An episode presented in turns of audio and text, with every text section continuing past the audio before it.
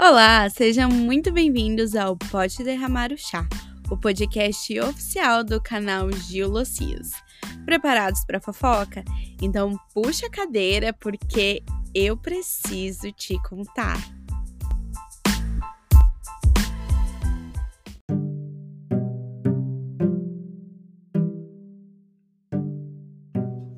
Eu estava aqui pensando, né, no melhor forma de iniciar o meu podcast de fofoca. E nada melhor, não é mesmo, do que começar contando sobre o meu primeiro beijo.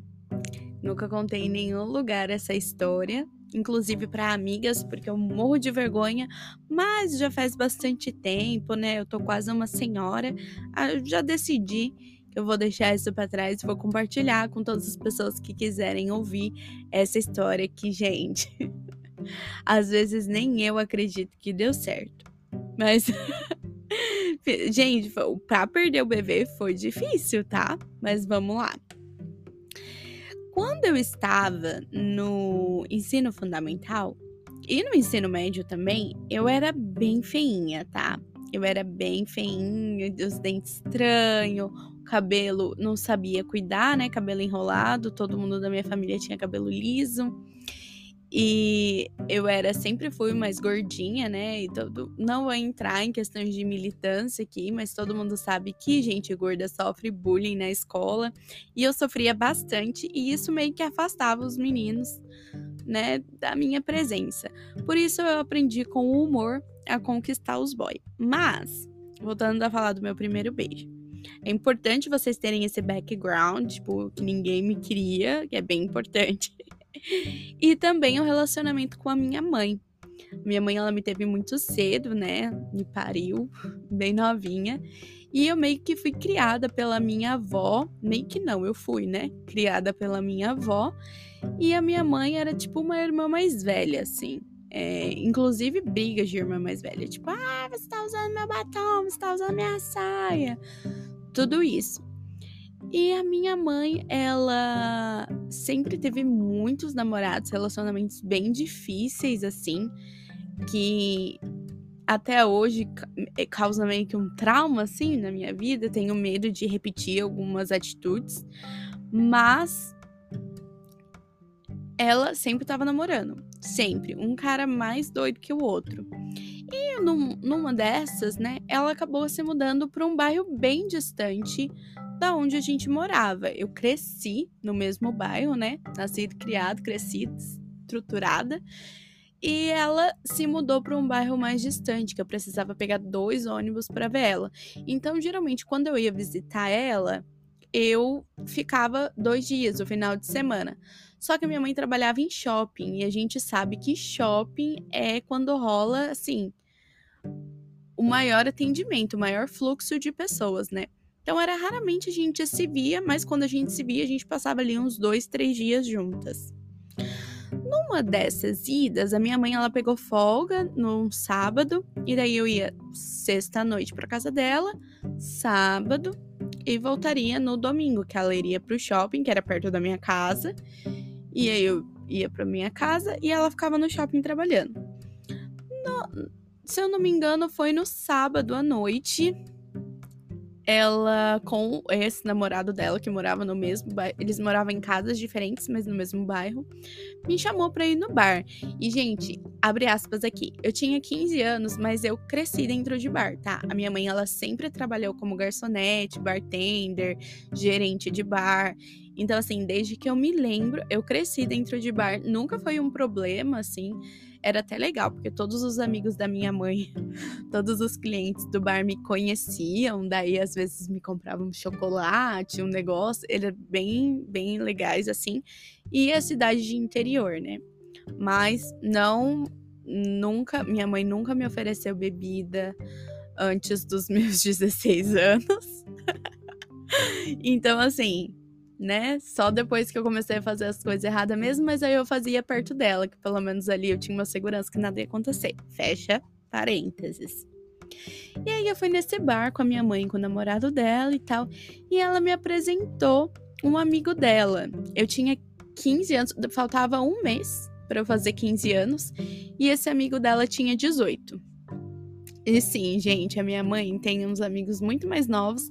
Inclusive, hoje em dia, ela namora meninos mais novos do que a minha idade atual. Então, assim, a minha mãe, ela é uma jovem. Na cabeça dela, ela é jovem, ela é adolescente. E eu não vou julgar. Porque eu, de vez em quando, eu acho que eu tenho 15 anos também e fico com medo de gravidez na adolescência. Mas vamos focar aqui na história, que senão eu me perco. E aí, papo vai, papo vem com esse amigo dela.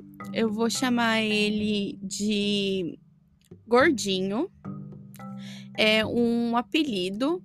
Eu não, gente, eu não lembro exatamente o nome real dele. Não iria falar também o nome real, mas eu lembro muito do apelido. Então eu vou dar um apelido similar ao que as pessoas chamavam ele. Então o gordinho começou a conversar comigo e tal, e a gente conversando e nananã.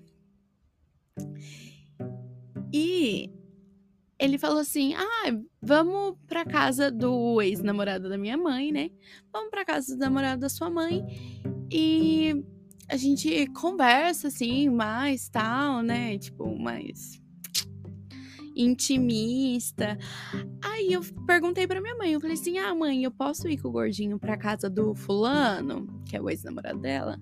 Aí minha mãe falou assim: "Pode, pode, é claro". E minha mãe já sacou, né? Porque a minha mãe, ela está ela sempre é, deixou assim eu bem livre para fazer minhas decisões, contanto que não colocasse minha vida em risco, né?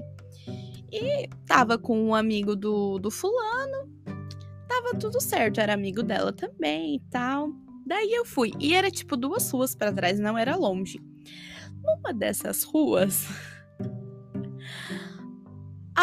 passou um carro de polícia. E o menino ficou bem tenso. E aí eu falei assim, nossa, mas, né, o que que aconteceu? Ele falou assim, não, não, tá, tá tudo bem.